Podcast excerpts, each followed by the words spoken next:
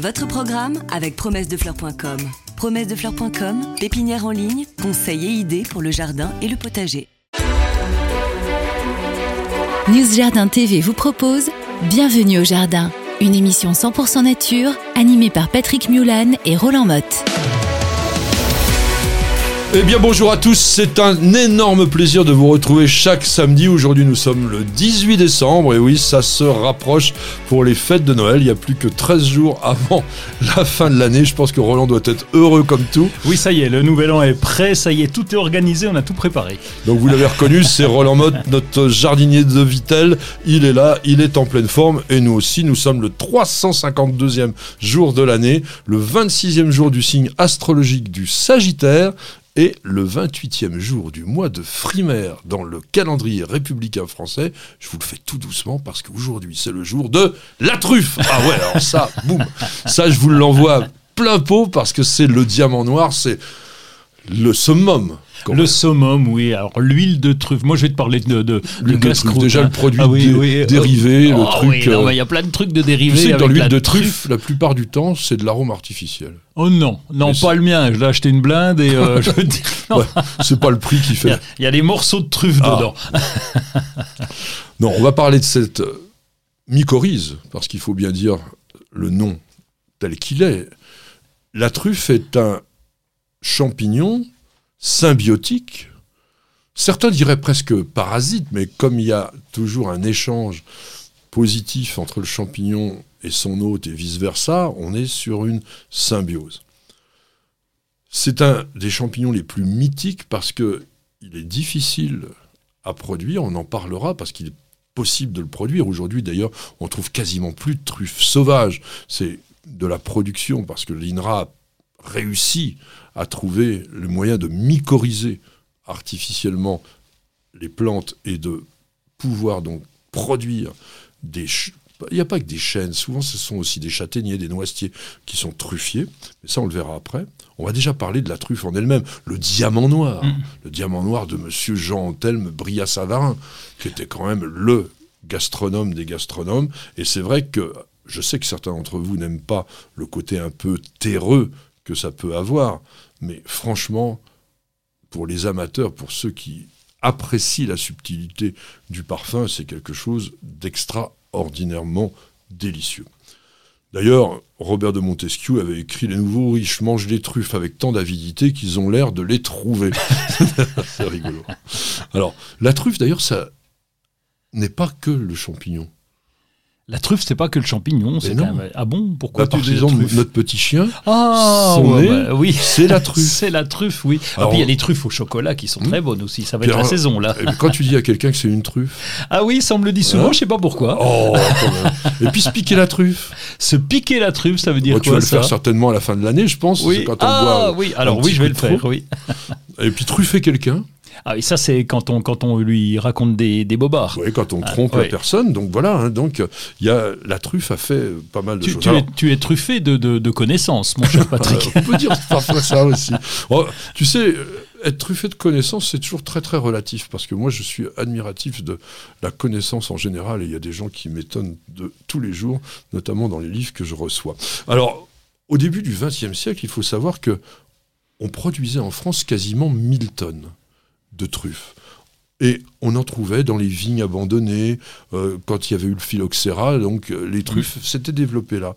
Et puis mal- malheureusement, les deux guerres mondiales ont vraiment ratatiné la production quasiment naturelle. Et puis aussi, il faut bien le dire, la défoliation qui s'est faite avec certaines chenilles qui ont abîmé les chênes. Et fort heureusement, donc aujourd'hui, on arrive à les cultiver et on va voir comment ça se passe. La truffe s'appelle tuber, tuber qui signifie tubercule, et elle va apparaître. Donc c'est la partie qu'on appelle une exomycorhize, c'est-à-dire que c'est la partie externe du champignon. Ça va apparaître entre avril et, juin, selon la température et l'irrigation, parce que s'il fait trop chaud, ça marche pas. S'il fait trop sec, ça marche pas. Et il faut des sols qui soient plutôt légèrement acides, si je me trompe pas, on verra après. Cinq espèces de truffes. Oui, parce qu'on on en a près de chez nous euh, et en terrain très calcaire. Mais tu as la truffe de Lorraine. Oui, La truffe de Lorraine, tuber mesentericum. Donc une, une odeur un petit peu d'amande, de réglisse, un petit peu amère. C'est une truffe qui est très parfumée, qui est assez recherchée.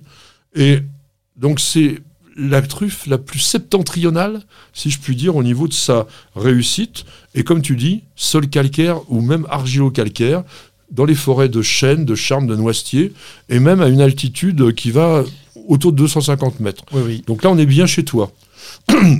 la truffe noire, la plus connue, truffe noire du Périgord, Tuber melanosporum, donc c'est la, j'allais dire la plus recherchée, du moins la plus couramment consommée par les vrais amateurs de truffes, parce que si on parle tout de suite de la Rolls, la- le summum de la truffe, c'est la truffe blanche d'Alba ou truffe du Piémont, tuber magnatum, qu'on appelle parfois précieuse d'Italie, n'est-ce pas? C'est joli. Pour vous dire une chose, ça coûte le double du prix de tuber melanosporum. Donc c'est vraiment une truffe qui est totalement différente. C'est une chair qui est claire, qui est, oui, un peu euh, couleur d'une terre calcaire. Euh, c'est très drôle. Mais ça a un puissant parfum, très différent d'ailleurs de tuber melanosporum. On la récolte plus tôt. On va la récolter d'octobre à décembre. C'est extrêmement, extrêmement agréable à mélanger dans les risottos, par exemple. Alors, le prix, le prix, vous allez me dire, oui, il nous casse les pieds avec ces trucs de luxe, etc. Mais sachez une chose. Une truffe de 50 grammes suffit totalement pour parfumer le plat pour une dizaine de personnes. Si vous faites, par exemple, des pâtes sur lesquelles vous allez mettre un petit peu de foie gras fondu pour légèrement donner de l'onctuosité. Ça serait pas le matin, on aurait faim. hein. Et après, vous allez râper de la truffe, parce que la truffe ne se cuit pas. On l'utilise toujours fraîche. Donc on va la râper 50 grammes pour 6 personnes, c'est largement suffisant. Alors c'est pas bon marché, surtout en ce moment, parce que évidemment, ça va être demandé pour les fêtes et les prix montent. Mais ça peut être quand même quelque chose d'exceptionnel. D'où la- tiens, je vais vous donner tout de suite un euh, truc qui m'avait été donné quand on avait été avec ma petite jardinière voir le fameux jardin d'Erignac. On est en Dordogne, juste à côté de Sarlat. On était dans un restaurant et évidemment, il avait dit on va vous servir des truffes. Et il nous dit euh, est-ce que vous avez déjà fait de l'omelette à la truffe? On dit non, non, etc. Il dit écoutez, nous on fait de l'omelette à la truffe sans truffe. Dit, ah bon, Il dit on prend les truffes qu'on vient d'acheter et on les met dans la boîte à œufs, au frigo, dans, dans une boîte en plastique hermétique.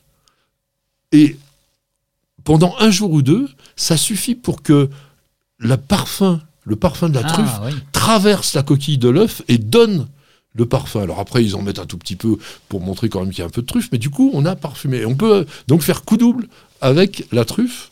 Alors je dis pas encore que c'est bon marché, mais on peut arriver à économiser un tout petit peu. Alors vous avez la truffe quand même d'été, il faut en parler, hein, quand même, la, la truffe euh, que l'on va avoir à la Saint-Jean, qui s'appelle Tuber estivum, c'est celle qu'on trouve le plus communément. Elle coûte pratiquement la moitié de la truffe Melanosporum. Donc vous voyez, on est parti de 1, on a divisé par 2 avec la tuber, et puis là on est encore en dessous. Bon, on peut faire encore moins cher. hein. Ah, Alors on peut faire moins cher, c'est de la truffe de Chine. Mais ça surtout pas, parce que ça a strictement aucun goût. Donc vous achetez des machins noirs, euh, quand même, qui sont vendus encore relativement cher par rapport à ce que ça vaut, puisque ça vaut rien du tout. Et puis il y a le truffe de Bourgogne quand même qui est un peu avec un arôme un peu noisette, et puis euh, donc qui va aussi se récolter plus tôt, puisqu'à partir du 15 septembre on peut en avoir, et ça se prolonge jusque au 1er janvier dans le quart nord-est de la France.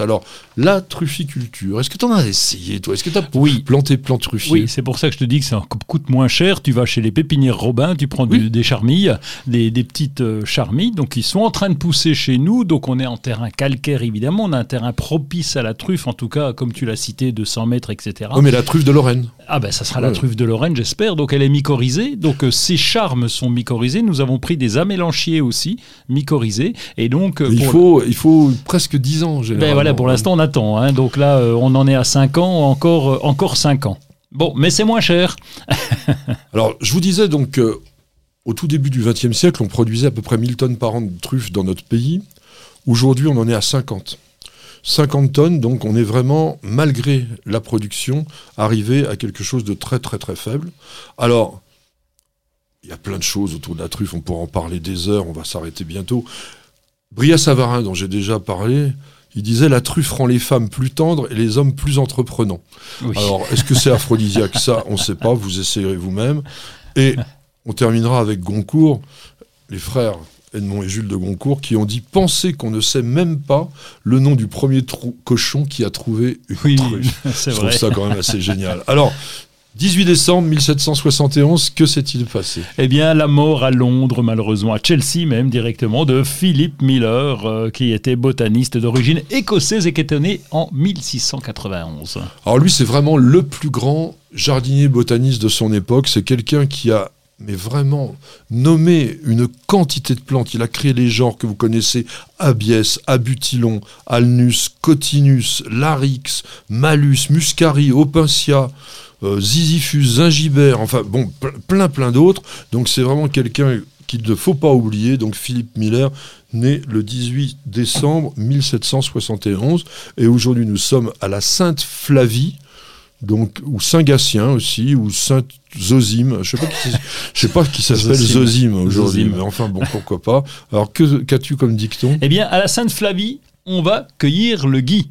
Ouh Et moi, je dirais à la Saint-Gatien, plantons un rosier ancien, ça sera aussi euh, de saison, ou à la Saint-Gatien, la tondeuse en révision chez le mécanicien. Bah oui, c'est moins glamour.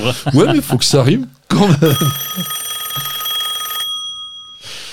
Alors, oh, Toulouse 9. Toulouse 9 qui nous dit Ayant suivi avec plaisir et amour votre vidéo sur le mimétisme végétal, je me demande comment la plante sait-elle que l'odeur qu'elle émet va lui permettre d'attirer son pollinisateur Comment qu'elle fait? Mais ça se pose pas en ces termes la question. La plante ne sait pas. La plante a coévolué avec son pollinisateur. Et c'est toujours cette histoire de sélection naturelle. À partir du moment où, dans la nature, sur des populations, quelles qu'elles soient, il y a toujours des différences. Et la chose la plus simple pour vous expliquer ça, c'est regarder votre propre famille. Vous êtes hum. tous issus des mêmes parents ou des mêmes grands-parents, vous êtes souvent tous différents, à part les vrais jumeaux qui parfois sont quasi identiques et d'ailleurs qui ont le même génome. Quand c'est un œuf qui s'est divisé en deux, ils ont exactement le même génome. La plupart du temps, on peut avoir dans une famille, bah, tiens, moi j'ai mes petites filles, j'en ai une grande brune aux yeux bleus et une petite blonde aux yeux bruns. Et elles sont jumelles. C'est bizarre. Ah bah oui. voilà, elles sont jumelles, fausses jumelles. Mais vous voyez, donc il y a toujours des différences qui se passent. Alors je dis pas dans le cas présent que les grandes brunes vont être plus costauds que les petites blondes, c'est pas comme ça. Mais ça se fait par rapport à l'adaptation du mode de vie et du lieu où on vit.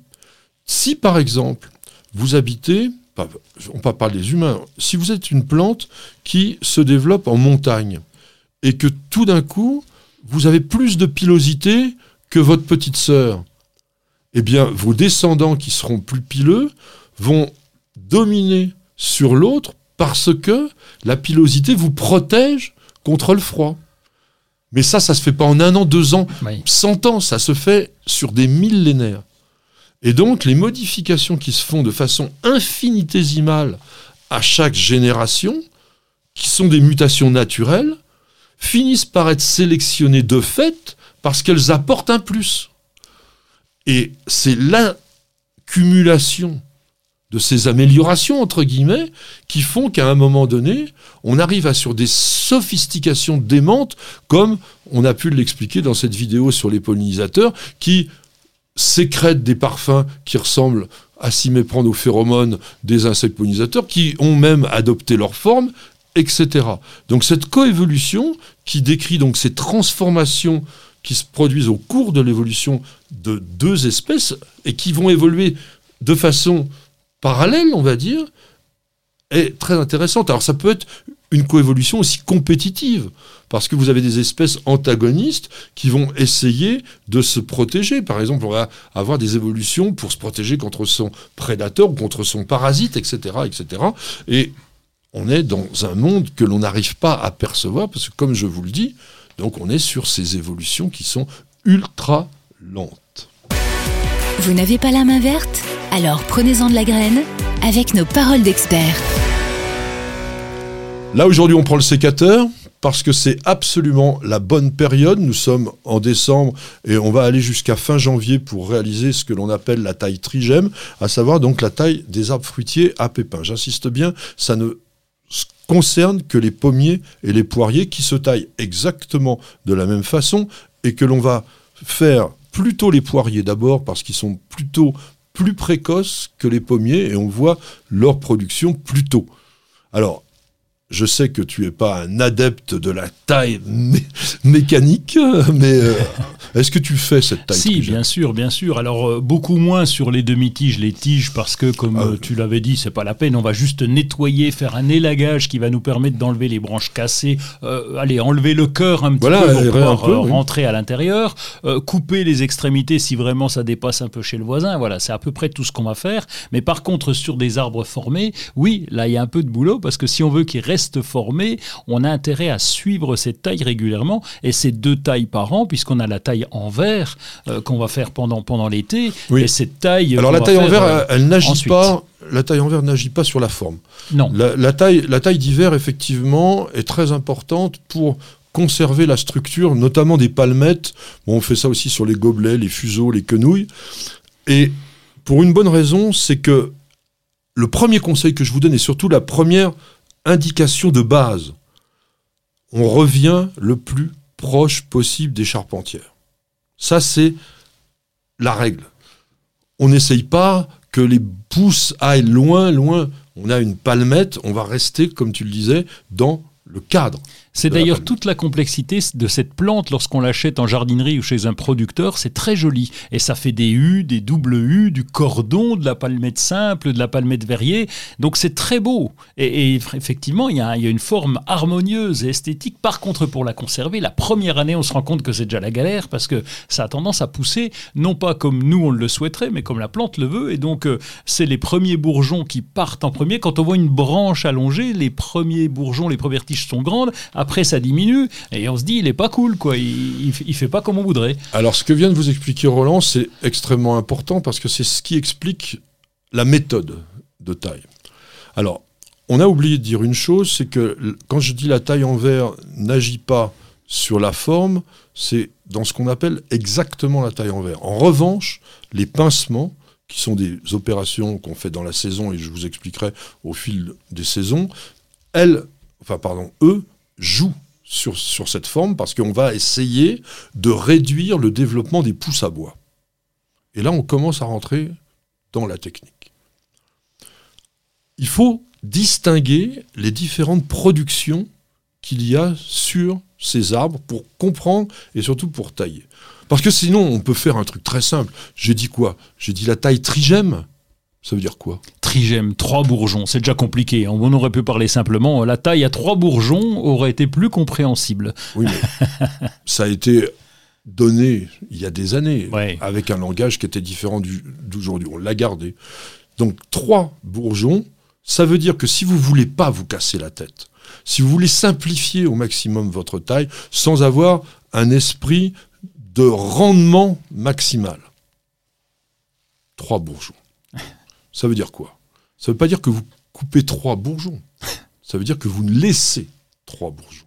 Donc on va toujours calculer à partir de l'endroit où se développe ce que l'on appelle la coursonne.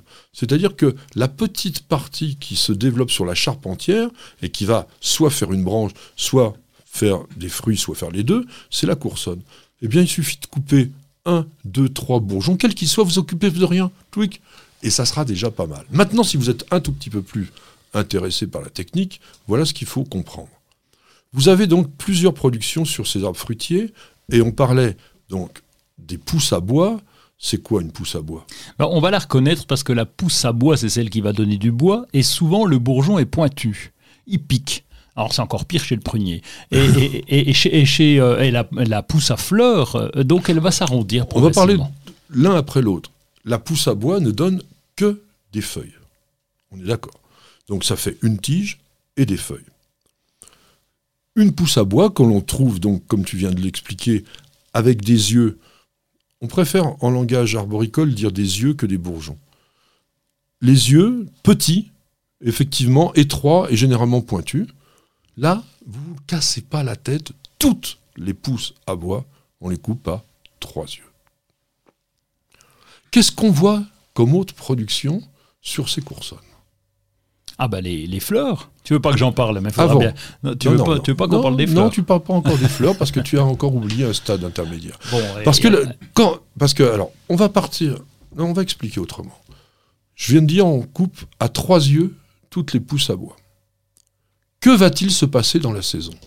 Alors, on va avoir, euh, sur les trois bourgeons vont reprendre la première, la deuxième et la troisième qui sera un peu plus petite. Donc la première va pousser, la deuxième et la troisième. Alors, ce qui est très intéressant dans ce que vient de dire Roland, c'est que le comportement de la plante est toujours comme cela. C'est le bourgeon ou l'œil d'extrémité, celui qui est le plus près de la coupe, qui reçoit le maximum de sève et qui va donc se développer à bois. Tous les yeux, les yeux, les bourgeons, on verra après, tous les yeux deviennent donc des pousses feuillées. Mais que se passe-t-il à la base de votre coursonne, qui reçoit moins de sève? Eh bien, ce petit rameau minable qui s'est développé, lui, il va avoir un autre type d'œil, qui est pointu, qui est plus, plus gros, qui souvent est porté par une sorte de petit pédoncule un peu ridé, et qu'on appelle un dard. Ce dard, que vous reconnaissez très facilement sur les arbres, a un avantage et un défaut. L'avantage, c'est que l'année suivante, ça sera Eh que et bien. une fleur et, Ah, et bah ça y est, fruit, là, bah, enfin, ça y est, ça bah, te tu me- fleure. Moi j'attends, hein. Donc tu, voilà. Tu veux pas que j'en parle? Si, si il reçoit la quantité de sève suffisante et nécessaire. S'il en reçoit de trop, malheureusement, et c'est ça son défaut, il régresse en pousse à bois. Donc ce qu'il faut essayer de faire, c'est d'éviter qu'il y ait des dards à l'extrémité de la coursonne. Donc soit vous taillez plus long, ou soit vous vous dites, bah, par exemple, s'il y a plusieurs dards, ben, j'en perdrai un, mais celui de la base, eh bien justement, enfin, Roland va pouvoir s'exprimer, Ah, ça devient fleur. ce qu'on appelle un bouton à fleurs. Oui. Et qui est arrondi. Ça y est, je vais pouvoir le placer. Plus gros, Oui, ventru, bedonnant. bedonnant, et qui deviendra une fleur. Et lui, il n'est pas comme le dard. Il n'est pas régressif. Donc, qu'est-ce que l'on fait? Quand on a un bouton à fleurs, on coupe juste au-dessus. Et Ah si vous avez bien taillé, comme on vous a expliqué, rappelez-vous, ce qui était à l'extrémité, c'est parti à bois. Là, on l'a coupé. Et le fruit s'est formé où? Le plus près possible de la charpentière. Ce qui EFD, on a à la fois favorisé la fructification et on a conservé la forme. On va s'en arrêter là parce que c'est plus compliqué par les simples explications. Il y a trois vidéos sur Journal TV sur ce sujet-là. Je vous conseille de les regarder. De toute façon, elles ont un succès énorme, donc il n'y a pas de raison que vous ne les appréciez pas. On a fait beaucoup d'efforts pour que ça soit expliqué correctement. Bienvenue au jardin. Patrick Mulan, Roland Motte. Mon cher Roland, Oui. on a toujours des choses qui se passent dans notre jardin et on a un petit peu d'actualité, notamment c'est la période des plantations et des plantations des plantes à feuillage caduc et là tu en as une tout Oui. à fait intéressante. D'une part de plantation, d'autre part de cadeau. Puisqu'on pourrait très bien mettre sous Oui. le sapin une potentille fruticosa Danny Boy qu'on va trouver chez Promesse de Fleurs. Alors, euh, bon, Faudrait ça- qu'il y ait un joli euh, chromo avec quand même, Oui, parce qu'en ce moment ça ressemble un petit peu à un bout de bois. C'est un peu moche, d'accord, mais bon, euh, c'est l'intention qui compte hein, dans le cadeau. Et là, par contre, alors c'est moche au début, mais ça va être très beau pendant le printemps et pendant l'été, pardon, parce que ça fait des, des fleurs simples qui sont framboises. Habituellement, vous connaissez la potentille, très classiquement, on a les jaunes, on a la redasse qui est un peu rouge, mais là, framboise, eh bien, c'est original, c'est on est Et- un petit peu entre les deux. À cœur jaune. Et à cœur jaune, pardon, j'allais oublier. oui. oui. la framboise à cœur jaune. Non, parce que ça, des, des roses ou rouges, il y en a déjà. Oui, il y en a Mais déjà là, des tonnes. elle est rose framboise, donc assez cramoisie, avec le cœur jaune. Donc Et- là, ça. Et elle est trapue. Elle est trapue, donc elle est vraiment. Elle, elle fait. Alors d'habitude, la potentille, c'est un petit peu moche. hein. Des fois, au Ça bout de part un quelques peu dans années, tous les sens. Ah, ça part en quenouille, ça te fait des, des branches un peu mortes, etc. à l'intérieur. C'est pas très beau. Celle-là, elle est bien trapue, elle est bien compacte. Elle va faire 50 cm de haut, donc pas très grande non plus. Et donc, c'est une belle petite plante euh, et surtout très florifère. Et on la trouve, elle s'appelle. Je vous rappelle. Mais on la trouve où? Eh ben, j'allais le dire, mon cher Patrick, c'est Danny Boy, c'est son nom, et on la trouve chez Promesse de Fleurs, donc euh, sur Internet. Ouais, Directement sur Internet. Point, point quelque chose. Alors, ce que tu as pas dit, c'est que c'est une plante absolument sans souci. Ça pousse dans tous Oui. les types de sols. Donc, quel que soit l'endroit où vous habitez dans notre pays, même en altitude, parce que c'est d'une rusticité. Même pour les pauvres gens qui habitent au bord de la mer, Oh Ou même pour les jardiniers naturels qui habitent à Vitel, ils peuvent cultiver de la potentille. Alors, moi, je voulais simplement vous donner une petite information sur le fait que on a observé cet été Bactrocera dorsalis en France. Bactrocera dorsalis, ça vous dit rien, c'est pour ça que je l'ai fait exprès de vous dire comme ça, mais c'est la mouche orientale des fruits. La mouche orientale des fruits est un des ravageurs les plus craints dans le monde. C'est un des ravageurs les plus agressifs qui puissent exister, qui attaque pratiquement toutes les variétés de fruits, puisque en fait, dès que le fruit est charnu, ça attaque pas les noisetiers, ça attaque pas les amandiers, les choses comme ça, mais ça attaque les pommiers, les poiriers, les agrumes, même les, fruits maraîchers, les tomates, les aubergines, etc. Donc c'est l'une des cinq espèces les plus nuisibles du monde, et ça n'existait pas dans notre pays. Alors, pour l'instant, on a vu que quelques observations. Il y a eu des pièges qui ont été faits en Île-de-France, dans le Val-de-Marne, près d'Orly. On en a capturé. Dans le sud de la France, on en a capturé aussi. Donc, c'est un ravageur qui est en observation. On espère qu'il ne s'implantera pas, mais ça vous montre quoi? Ça vous montre qu'il faut surtout pas croire que l'on est tranquille ad vitam aeternam avec les ravageurs, que avec le mouvement de changement climatique, il peut y avoir, on l'a vu avec les moustiques, etc., des ravageurs qui étaient tropicaux ou subtropicaux qui arrivent chez nous. Donc, méfiance de chez méfiance. De toute façon, on peut rien y faire. hein. Euh, les autorités travaillent beaucoup à surveiller ça. Et par exemple, s'il y avait un, un verger qui était infesté, il serait détruit de façon à éviter justement la pro- propagation. Mais on l'a vu par exemple avec Tuta absoluta, euh, qui est cette petite euh, mouche, ou aussi avec euh, la, la mouche euh, Suzuki, Suzuki, qui, est- oui. qui est arrivée. Ouais. Enfin, tout ça, c'est des choses qui n'étaient pas chez nous et qui arrivent et qui peuvent être très très embêtantes. Et comme on traite plus, ben voilà, je pouvais aussi dire ça entre parenthèses. Alors. On parle la plupart du temps de végétaux ici, mais là tu vas nous parler d'animaux et je trouve c'est sympa. Oui, c'est sympa parce que euh, c'est un chasseur d'images euh, qui nous a euh, trouvé ça. C'est Marc Rouget. Marc Rouget qui est un, professionnel du jardin, puis qui, pendant ses loisirs, va prendre des photos, va prendre des films, etc. Et là, c'est Opus capreolus. Donc, c'est le chevreuil. Alors, moi, j'adore le chevreuil parce que j'en croise chaque fois que je rentre le soir à, à la maison. Ah, c'est systématique Ah oui. pratiquement. Soit tôt le matin, soit tard le soir. Donc, mais on les croise, on les voit, on est obligé de rouler doucement en forêt. Et donc euh, là, il y a 47 minutes. C'est euh, alors c'est un beau cadeau pour. Noël. Voilà, un beau cadeau pour Noël. On l'a en, DVD, on l'a en Blu-ray, on l'a même sur YouTube. Donc euh, vous pouvez euh, vous pouvez le lire même, gratos. Mais là, je vous propose de le faire en cadeau. Et donc là, on a tout sur les habitudes du chevreuil, savoir ce qu'il se mange et ce qu'il mange, parce qu'il mange des merises, il mange des baies d'aubépine, il mange des faines, il mange des champignons, il mange des myrtilles. Il va même dans les jardins pour euh, picorer un petit peu les légumes quand il a le temps. Et puis il se désaltère pratiquement pas. Et il, il ne se contente que, que de la rosée du matin. Voilà, le tout sur le chevreuil. C'est bon, c'est un animal qui est magnifique à voir, mais c'est vrai que la prolifération des chevreuils aujourd'hui en France commence à être assez problématique pour beaucoup d'agriculteurs. On va terminer cette partie actualité simplement avec un nouveau rosier. Vous connaissez la gamme des déco-rosiers qui sont des rosiers connus pour leur résistance, et notamment Emora, Opalia, Vesuvia, etc. Et là, il y en a un nouveau qui sort qui s'appelle Soleia. On entend un peu le mot soleil et c'est vrai Jaune. que c'est un. Alors, il n'est pas que jaune. Euh, il est jaune évolutif. Il est jaune clair, jaune foncé, jaune moyen, jaune presque doré, jaune presque orangé.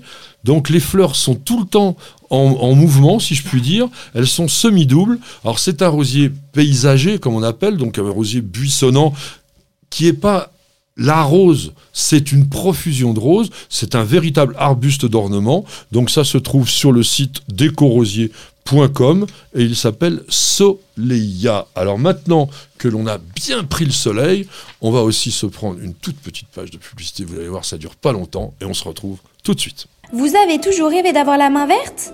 Avec EasyBio, c'est gagné. EasyBio vous conseille et vous accompagne en vidéo directement dans votre jardin. Découvrez une gamme complète de fertilisants pour vos plantes d'intérieur et d'extérieur, votre gazon et votre potager. Après application des produits, vos végétaux sont mis dans des conditions idéales de développement. Plus de floraison, plus de récoltes et un beau gazon. Tous nos produits sont fabriqués en France, en Bretagne. Ils sont élaborés à base de matières naturelles et conditionnés dans des emballages éco-responsables. Derrière EasyBio se cache une belle équipe de jardiniers experts et amateurs qui prônent la réussite au jardin et qui a à cœur de vous donner la main verte. Alors, n'attendez plus pour tester les produits EasyBio. Bertie Z.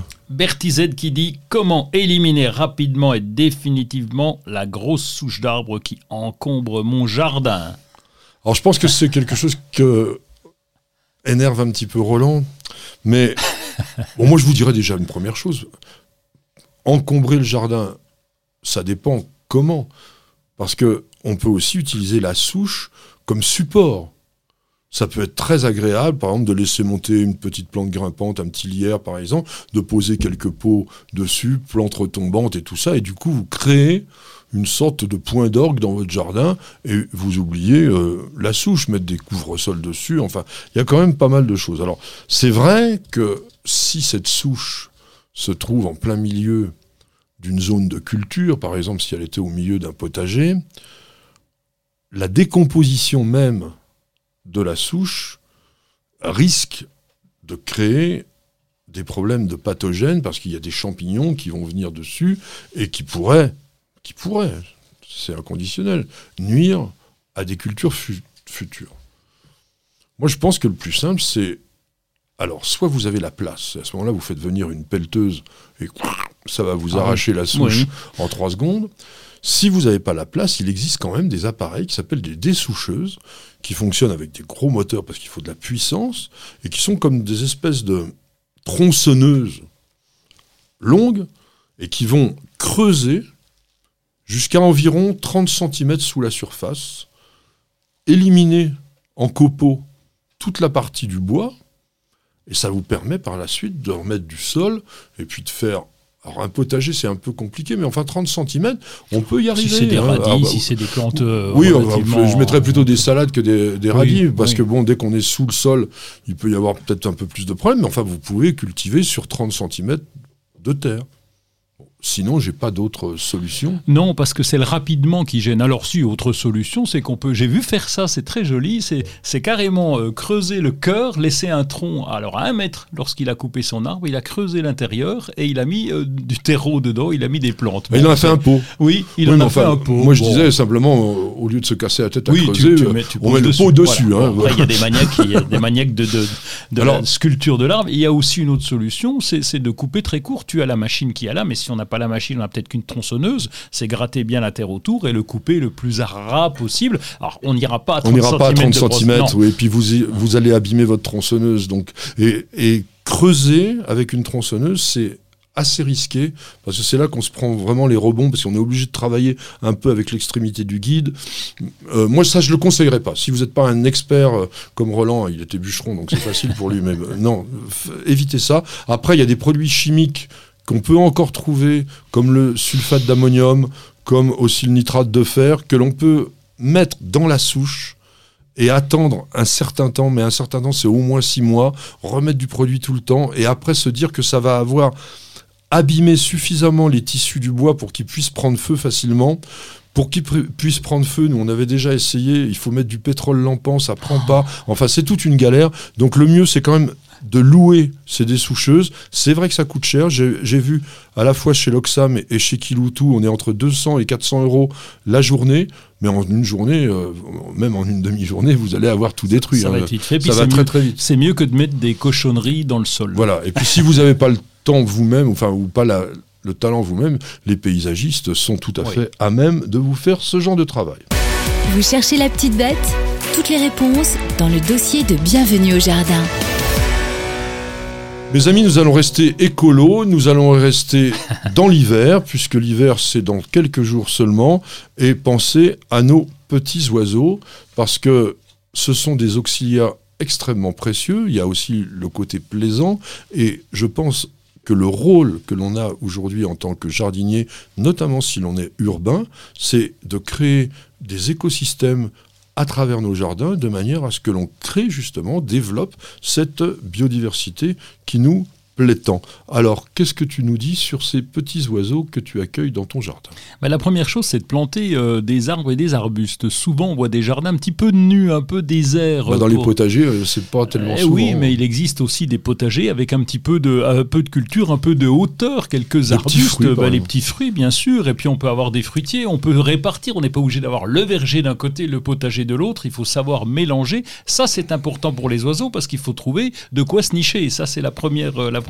chose. Et puis après, ben, évidemment qu'on va leur filer un coup de main en ce moment parce qu'ils sont un peu juste en nourriture un peu juste en eau, et puis on parlera aussi des abris, mais ça sera pour le printemps. Non, oui, il faut pas mettre les nichoirs trop tôt euh, dans le jardin, il faut pas les mettre non plus trop tard, c'est toujours important. Alors, c'est vrai que les haies vives, les haies écologiques dont on a parlé dans une précédente émission, sont indispensables pour servir d'abri aux oiseaux, et il faut quand même, j'insiste, une partie de plantes à feuillage persistant pour que justement ils puissent se cacher là-dedans. Pour... Nous, on a par exemple une énorme touffe de bambou, c'est le HLM à oiseaux. Ça fait un bruit incroyable, ils sont tous là. Parce que quand il fait froid, il y a encore le feuillage persistant et tout, ils se mettent tous ensemble, et c'est quand même assez rigolo. Alors, le point d'eau, extrêmement important. Attention, pas trop de résineux, s'il vous plaît qui acidifient le sol et qui vont réduire la présence de verre. Parce que ça, il faut penser aussi à la nourriture naturelle des oiseaux. Quand on a un sol très acide, par exemple sous les sapins, sous les pins, vous avez toutes ces aiguilles qui ont, on va dire, complètement anéanti toute la vie du sol. Et là, les oiseaux, ils peuvent pas se nourrir comme ils pourraient le faire. On a des persistants qui peuvent ne pas être des, des, conifères. Ah ben, hein. il, y, en a suffisamment, oui. Alors, où est-ce que l'on va mettre la mangeoire?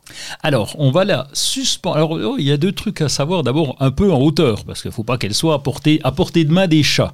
Sinon, euh, ça, c'est les oiseaux vont pas aller dedans. Pourquoi? Parce que c'est trop bas et c'est dangereux pour eux. Donc, on va mettre à hauteur, en, hauteur, en, hauteur et, avec le vide autour, hein, parce que le chat, c'est très très doué pour monter sur les arbres et choses comme ça. Voilà. Donc, faites attention à ça.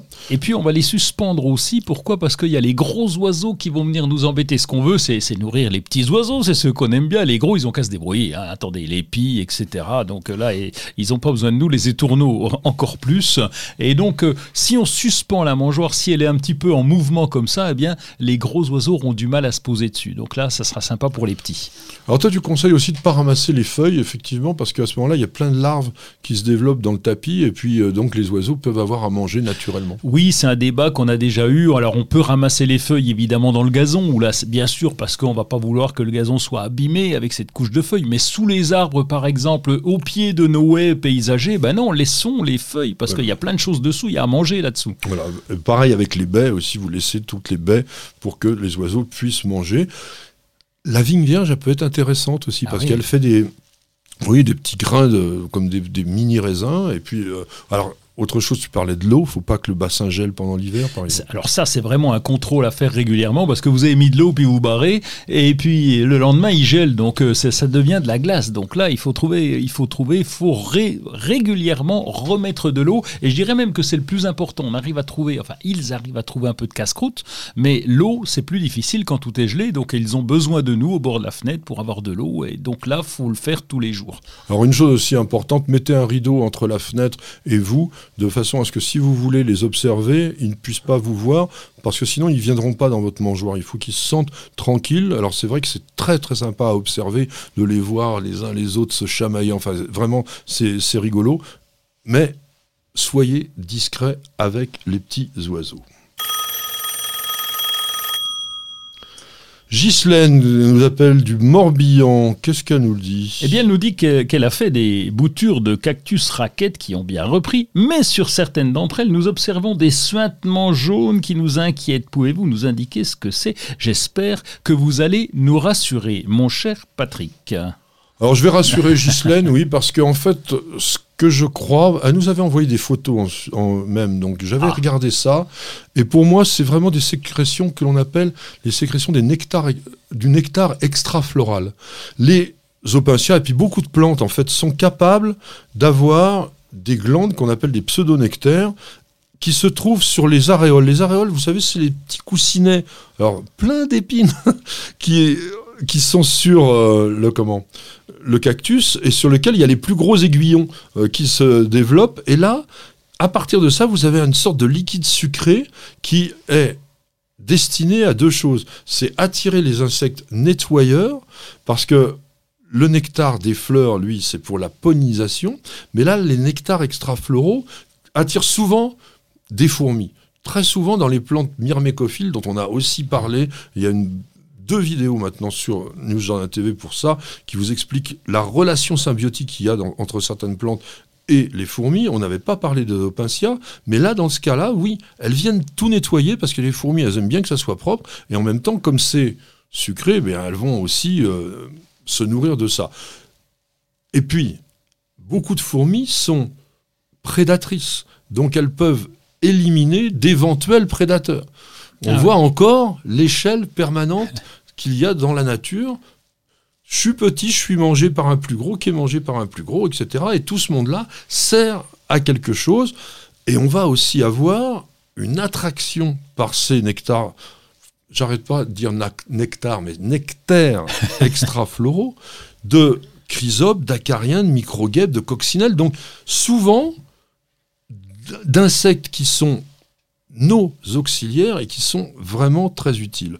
Donc c'est encore une fois une idée de coévolution. On va pas y revenir en détail, on l'a déjà vraiment traité souvent sur News Journal TV, mais c'est une particularité qu'on rencontre sur plus de 4000 sortes de plantes aujourd'hui, donc les nectaires extrafloraux qui n'ont pas totalement été bien étudiés encore aujourd'hui, mais qui sont vraiment très importants dans le métabolisme des plantes. Donc Ghislaine, elle s'inquiète pas, pour son Saint-Nectaire, tout ira bien. Voilà, Oui. tout ira bien et tout ira aussi très très bien quand on sera reposé pendant une petite minute après une page de publicité. Parce qu'on devrait tous commencer la journée par un bol d'oxygène. Parce qu'il y a des réveils qu'on échangerait contre aucune grasse mat. Parce que mettre du beau partout, ça fait du bien tout le temps. Parce qu'une bonne promenade, ça fait battre deux cœurs. Parce que ça fait grandir de faire pousser quelque chose. Parce que le circuit le plus court, c'est entre votre jardin et votre cuisine. Parce qu'il y a des rencontres qu'on n'oubliera jamais. Parce qu'un monde meilleur, ça commence d'abord chez soi. Et parce qu'on n'a jamais eu autant besoin de se reconnecter à la nature et à la vie. Truffaut, mettons plus de vie dans nos vies. Bienvenue au jardin. Patrick Mulan, Roland Motte. Mon cher Roland, je sais que tu adores ça, donc je vais te faire travailler au jardin. Ah non, regardez-le. Il est en vacances là. Il se détend. Et c'est Ah. bientôt, c'est bientôt Noël. hein. Ouais, mais justement, Oui. On en parlera tout à l'heure, mais on fera une petite interruption pour les fêtes. Donc, bon? avant que tu puisses te reposer, je voudrais que tu travailles un petit peu. Et puis d'ailleurs, pourquoi pas préparer déjà maintenant les fêtes? Eh oui, préparer les fêtes et aller chercher du gui et du ou. Alors le ou, ne me demande pas où, je sais où aller. euh, Dans les houssets. et dans les, oui, dans les houssets, mais j'ai un endroit euh, là-bas en forêt où Où c'est, housset repéré. Ah, je ne vais pas le, le dire parce qu'après les gens y vont. euh, moi j'y vais, je pique. J'ai vu qu'il y avait des boules, pe- petites boules rouges, donc c'est un femelle. C'est en forêt et donc je vais aller piquer quelques petites boules rouges. Mais ne faites pas ça, ce n'est pas très bien. Oui, Allez plutôt en jardinerie. Voilà. Voilà. allez, oui, on va en trouver des, branches en jardinerie Si ou le mieux, c'est peut-être d'en planter dans son propre jardin quand même, parce qu'un Idéal. hou, c'est vraiment très facile à cultiver.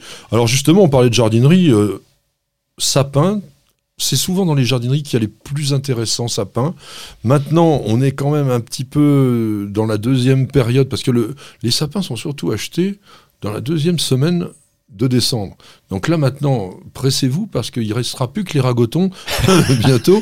Non mais Les ragotons. Oui. oui, c'est vrai. Les sapins en promo, les épicés Voilà. en promo, il y a juste la triche et tout, puis. tout tordu. Donc euh, essayez de trouver encore un beau sapin, je pense que ça va être possible. Et puis il y a des choses intéressantes maintenant dans les jardineries pour pouvoir décorer nos tables de Noël. Ah oui, parce que là, il y a absolument tout. Alors, on va parler des plantes. On peut rester au niveau des plantes. On, a, on avait oui. déjà. Ah oui, je parle pas des décors. Ah oui, Noël, parce que ça, les, oui. ah, les décors, il y a des choses somptueuses à voir et c'est c'est vrai que ça fait rêver. D'ailleurs, je voudrais faire une aparté. Rien que pour le plaisir, allez visiter des jardineries parce que toutes rivalisent, on va dire, d'efforts pour faire des décors. Parfois, alors si vous avez des petits-enfants ou des petits-petits-enfants, vous les amenez, c'est un monde merveilleux. Il- il- vraiment, aujourd'hui, c'est les magasins qui font les plus beaux décors de Noël de Ouais. très très loin. Donc vous allez voir des trucs et puis, euh, bah tiens, on pourrait presque se dire, si vous nous envoyez quelques photos, moi j'aimerais Ah, bien ça serait sympa. on les mettra ça. sur le Ah oui. site. Oui, vous envoyez sur contact@newsjardintv.com. Vous faites des photos dans les magasins de ceux qui vous plaisent le plus. Vous nous donnez le nom du magasin parce que ça leur fera plaisir qu'on marque leur nom et ils seront sur News Jardin TV.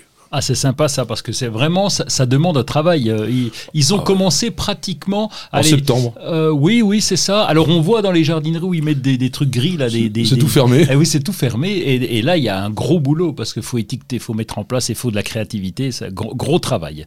Alors en ce moment, c'est quand même un petit peu la fête des plantes vertes. Il y a, il y a beaucoup de choix dans les, dans les jardineries. Donc il Oui. faut faire euh, peut-être attention quand on les achète, euh, pas leur faire un grand coup de froid. Ah, ça, c'est chaque fois que qu'on sort et tout dépend le temps qu'on va avoir et ça dépend du lieu où vous êtes. Mais lorsqu'on sort, ça, c'est le, le- le truc terrible. faut demander qu'on les emballe. Euh, oui, ça c'est systématique, en particulier pour les poinsettias qui sont très sensibles au coup de froid. Et donc là, passer de la jardinerie, du caddie jusqu'à la voiture, eh bien là, ça peut être fatal parce que si jamais euh, il gèle, eh bien là, là, ça peut être terrible pour la plante. Donc ça, c'est c'est embêtant. Alors même chose évidemment pour les plantes que vous avez déjà dans la maison. Euh, Quand on fait le grand ménage, Ah oui, on, on évite d'ouvrir la fenêtre quand il fait moins 5 à l'extérieur. J'espère qu'il fait pas moins 5 euh, en ce moment. Enfin nous, de Oh, notre coin, ça va. sûrement quelque part, il fait moins Quelque 5. part, il fait moins 5. Euh, donc, euh, bah, alors moi j'ai une idée, c'est quand même aussi euh, de changer le sapin. Bon, moi j'aime bien acheter le sapin, c'est vrai que c'est traditionnel, mais il y a des grandes plantes d'intérieur qui peuvent Mais vraiment oui. servir pour faire des décors de Noël. La rocaria, Alors la la rocaria, rocaria est tip top lui. alors pas l'imbricata parce que celui-là il va à l'extérieur, mais la, la rocaria hétérophylla, hein, qui est avec des branches assez étalées, des épines très petites, assez souples, et qui fait un bel arbre, mais assez difficile à conserver d'une année sur l'autre, parce que c'est pareil, il aime pas trop la grosse chaleur, et il aime bien sûr pas trop le froid. Alors, nettoyez bien les vitres de la maison pour que maximum de lumière puisse rentrer et puisse éclairer vos plantes que l'on je ne dirais pas suffisamment assez rapproche un maximum de la maison, euh, de la maison, de la fenêtre. Vous taillez les plantes qui sont devenues trop volumineuses parce qu'en ce moment ça peut être encombrant un peu dans la maison. Oui, a- c'est vrai. Oui. Alors n'oubliez pas aussi que la chaleur montant, par exemple quand vous avez des philodendrons très hauts, vous vous étonnez souvent que les feuilles ré- rétrécissent, qu'elles soient pas aussi belles euh, que celles de la base? Bah oui, parce que là-haut il fait chaud et il fait sec et Oui, elles ont moins de lumière. D'ailleurs, les plantes retombantes, hein, qui sont toujours sur, au sommet d'un- d'un d'un meuble, n'oubliez pas de les arroser un peu plus souvent. Ah oui, celles-là aussi, on les oublie. En plus, comme elles sont là-haut, on, Oui. on les oublie. Bon, on en a parlé tout à l'heure dans le dossier, mais taillez bien sûr les arbres fruitiers à pépins, c'est le moment. Surveillez aussi les fruits et légumes qui sont en conservation et éliminez surtout tous ceux qui ont des tâches parce qu'ils peuvent transmettre un petit peu la maladie à leurs voisins. Donc vous les prenez, vous en faites de la compote, et ça, ça va tout seul, et c'est très bien.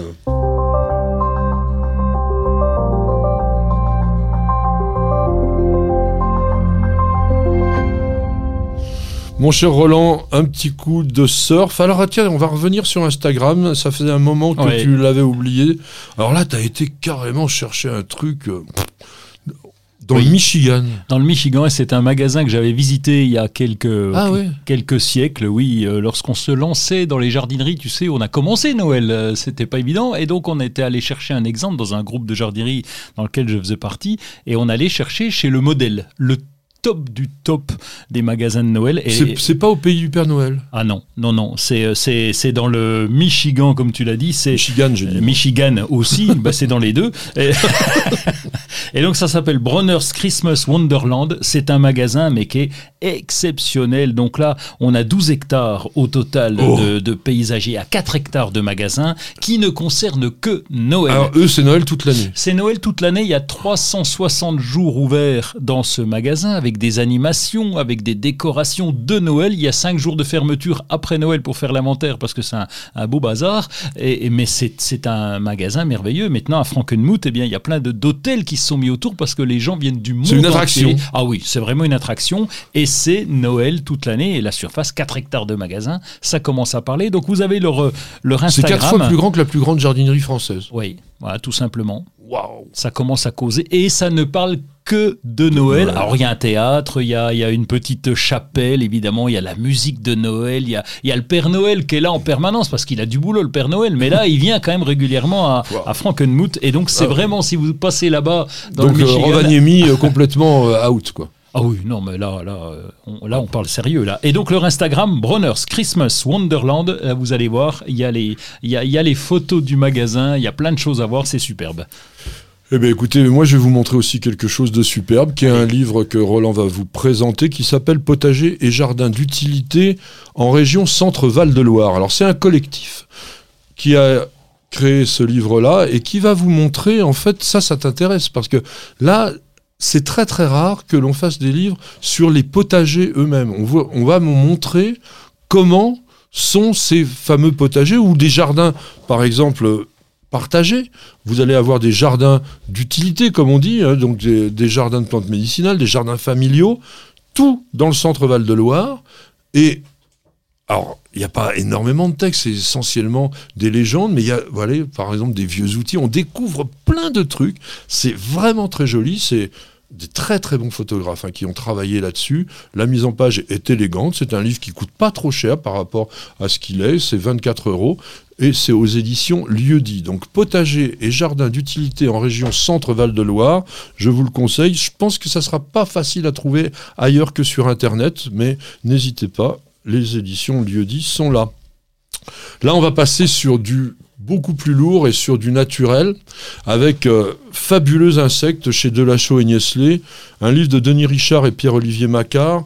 Alors, on vous emmène dans le monde entier. Là, par exemple, on vous montre euh, sur l'image, pour ceux qui regardent la, vidéo, c'est un grand phasme qu'on va trouver euh, soit en Amazonie, soit en Malaisie.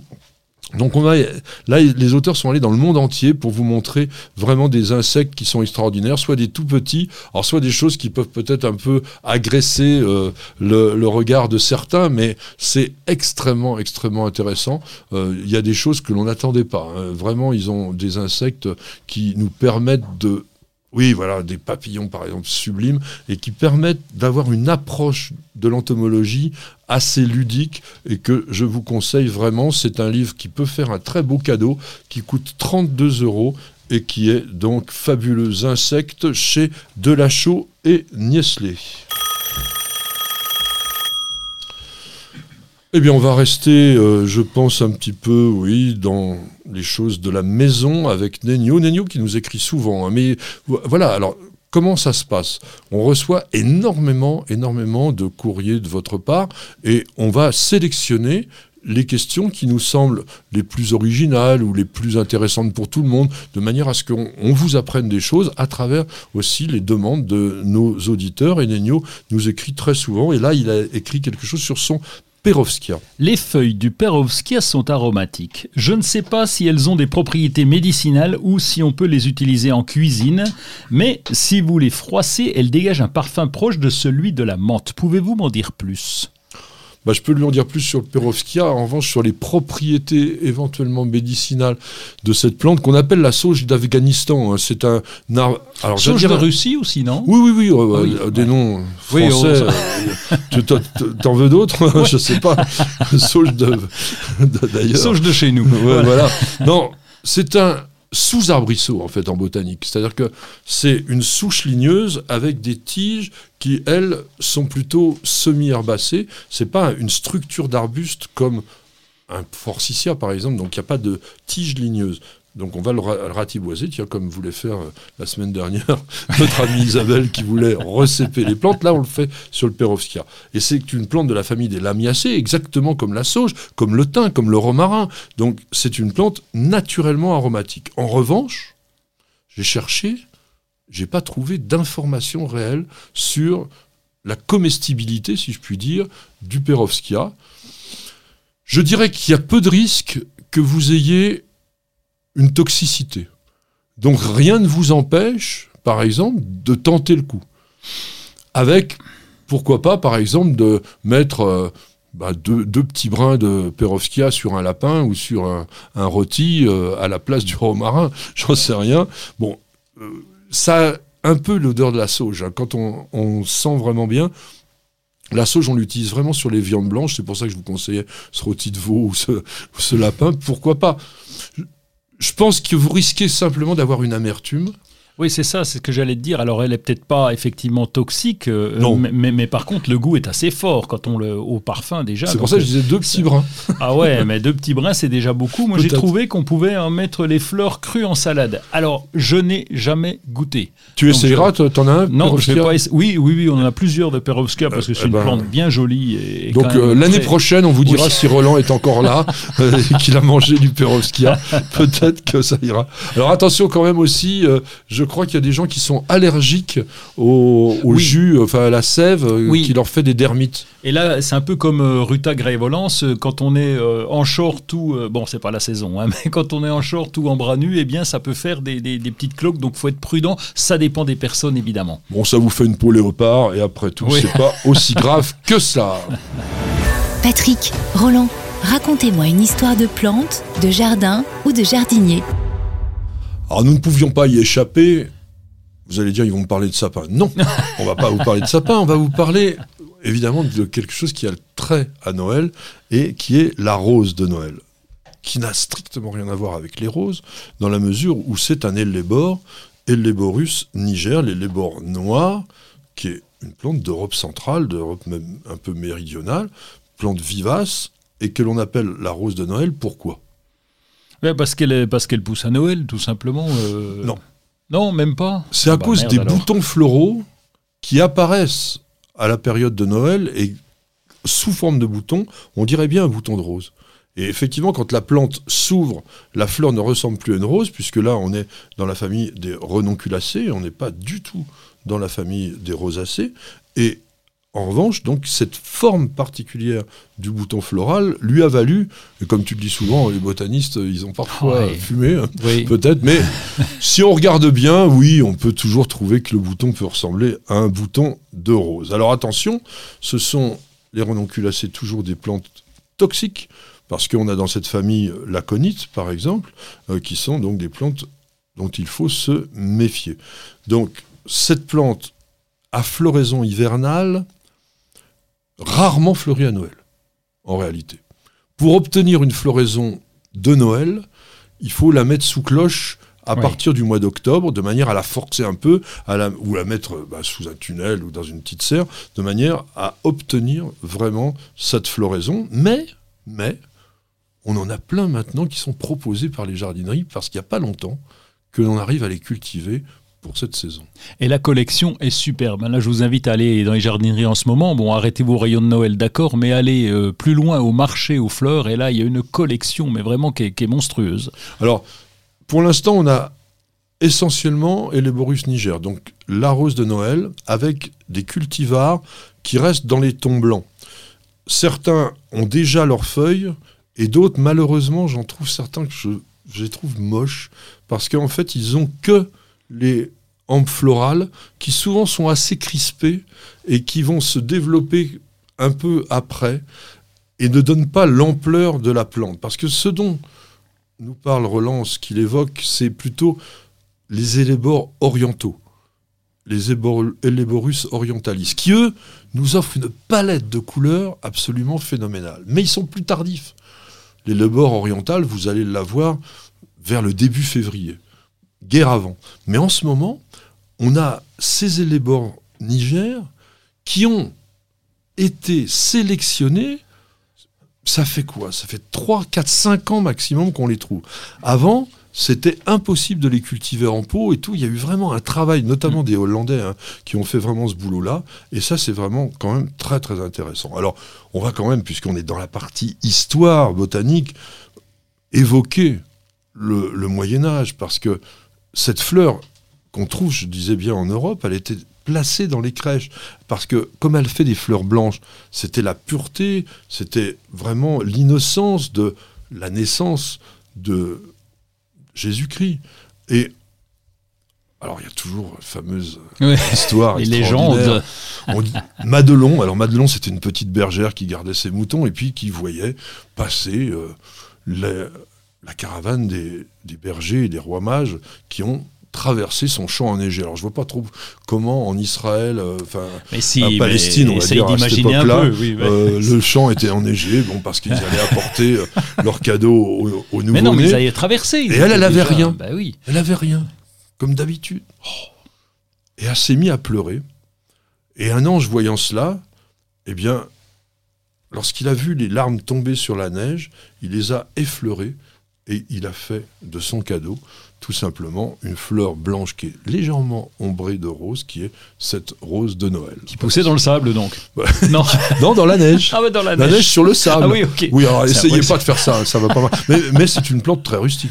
Il faut ah oui, le ça dire. Tient, hein, ça tient le coup quand même. Ça marche. Très, Ou sous condition, sous condition de bien la mettre d'une part à l'extérieur, de ne pas la laisser euh, toujours à l'intérieur, et puis de la mettre à l'ombre. Alors, il y a une chose qu'il faut rapporter, c'est que depuis très très très longtemps, on associe l'ellébore à la folie, à la guérison de la folie. Et parce que, comme je disais, ce sont des plantes qui sont toxiques. Et elle a des propriétés qui sont à la fois analgésiques, qui sont cardiotoniques, et qui étaient conseillées à l'époque contre les crises d'épilepsie. Les migraines, le purgatif, le vomitif. Mais il faut vraiment des toutes petites doses parce que franchement, ne le faites pas. Hein. ne le faites vraiment pas. Il y a des risques vraiment quand même pour se traiter comme ça. Alors, je voudrais quand même que tu me cites euh, Jean de La Fontaine parce que il a évoqué cette idée aussi d'association de l'élébore avec le traitement de la folie. Eh oui, parce que la, la, la, tortue qui dit au, lièvre euh, gageons, dit celle-ci que vous n'atteindrez point sitôt que moi ce but. Puis l'autre, moi sitôt, oh, et tout sage, repartit l'animal léger, ma commère, il faut vous purger avec quatre grains d'élébore. Et la tortue de dire, sage ou non, je parie encore. Et donc là, on est en 1668, donc le lièvre et la tortue, oui. vous l'aurez reconnu, était donc cette idée de plante qui pouvait soigner, mais qui pouvait aussi donc être un remède contre la folie. Et le mot aliboron, qui était associé au médecin, le maître aliboron était le maître qui utilisait l'élébore. Et l'élébore, aliboron. Ah oui, le maître. Le maître qui utilisait l'élébore, et comme ça ne devait pas marcher très très bien, eh bien c'est devenu, le, quand on dit un maître aliboron, eh bien c'est généralement un médecin un petit peu ridicule. C'est vrai que Molière nous a aidés dans ce... Euh, dans ce symbole, finalement. Oui, voilà. un Merci peu, de m'aider parce que un peu de la symbolique. De temps en temps, je suis bloqué. Alors, dans le langage des fleurs, offrir une rose de Noël, c'est ôtez-moi de mon angoisse, ne me laissez pas dans l'anxiété. Donc, ça veut dire quand même, euh, je suis amoureux de vous. Ouais, il faut sortir avec moi rapidement. Est-ce que je vais avoir quelque chose en, en retour? C'est donc une déclaration déguisée, mais ouais, pourquoi pas, hein, vous pouvez le faire. Peut-être que vous mettez quand même la traduction avec, parce qu'aujourd'hui, plus personne s'en rappelle. Et donc, toutes les roses de Noël ne sont pas blanches. Ah oui. Il y a une variété qui s'appelle Early Purple, qui est vraiment très très belle, avec euh, des, des fleurs pourpres. Et puis, on a parlé tout à l'heure de ces élébores orientaux. Oui. Hein, je rappelle, donc, c'est un mot masculin, même si tout le monde dit toujours une élébore, mais ça reste quand même masculin.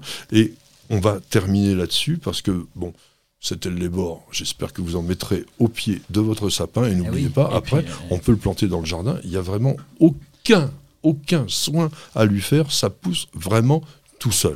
Et puis elle est, elle est au bord de la fin, là, l'émission. Mais c'est ce que j'allais dire. Oui. C'est ce que j'allais dire. On va se quitter avec ça. Mais avant, je voudrais quand même vous dire, on se retrouvera le 8 janvier prochain. On va prendre donc deux semaines de vacances. Vous aussi, je vous souhaite vraiment très très bonne fête de fin d'année. Je remercie Roland pour avoir animé cette émission depuis le 20 mars dernier. On était sur le numéro 36 aujourd'hui, vraiment avec de la dynamique, avec du punch, avec vraiment tout ce qu'il faut pour nous faire plaisir. Je sais que vous l'appréciez énormément. J'ai beaucoup aussi apprécié nos amis techniciens parce qu'ils nous font la- vraiment c'est du pro quoi. Il n'y a pas de problème. Vous avez vraiment un son comme à la radio. Vous avez des images comme à la télé. Et je vous conseille d'ailleurs de regarder notre émission sur la télé. C'est complètement autre chose. Donc on avait Stéphane pour le son, Miguel avec la caméra. Et puis on a toute notre organisatrice qui est là. C'est ma petite jardinière. Elle fait pas de bruit. hein. Elle, elle dit pas un mot, mais je peux Mais vous elle fait des beaux elle est casse-croûtes le midi. elle fait les casse-croûtes le midi, elle prend les rendez-vous, elle s'occupe de tout. On est comme des coques en pâte grâce à elle. Et puis, bon, bah voilà, il y avait Perle. Perle, vous la voyez aussi sur les réseaux. hein. Il y a même un Instagram avec Perle Mew. Vous pouvez aussi regarder. Donc, merci à tous de nous avoir suivis jusque-là. Rendez-vous le 8 janvier prochain. Joyeux Noël à tous. Très, très bonne fête de fin d'année. Et on vous dit bienvenue, Bienvenue au jardin.